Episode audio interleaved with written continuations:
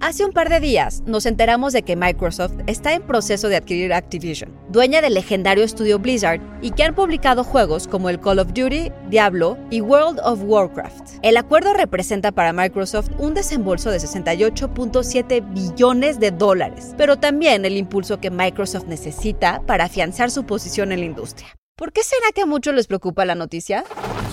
Institute.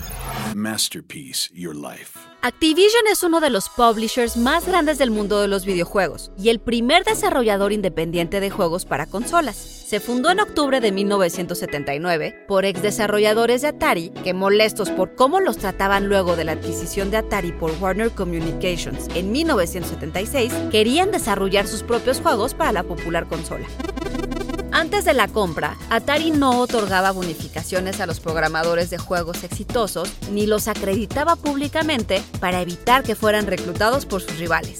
David Crane, cofundador de Activision, señala que de los juegos más vendidos en 1978, los suyos habían aportado más de 20 millones de ganancias a la empresa, pero su salario era solo de 20 mil dólares y el trabajo de cuatro programadores, la pandilla de los cuatro, representaba el 60% de las ventas. El concepto de desarrolladores externos no existía en 1979 y fue así que Crane, Larry Kaplan, Alan Miller y Bob Whitehead decidieron fundar su propia compañía.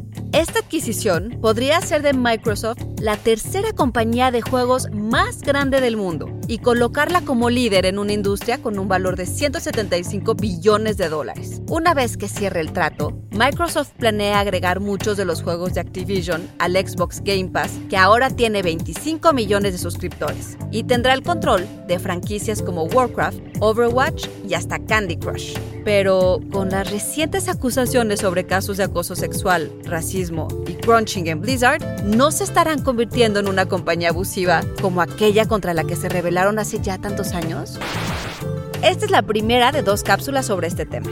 Guión Antonio Camarillo, con información de The New York Times y The Verge. Y grabando desde casa, Ana Goyenechea. Nos escuchamos en la próxima cápsula SAE.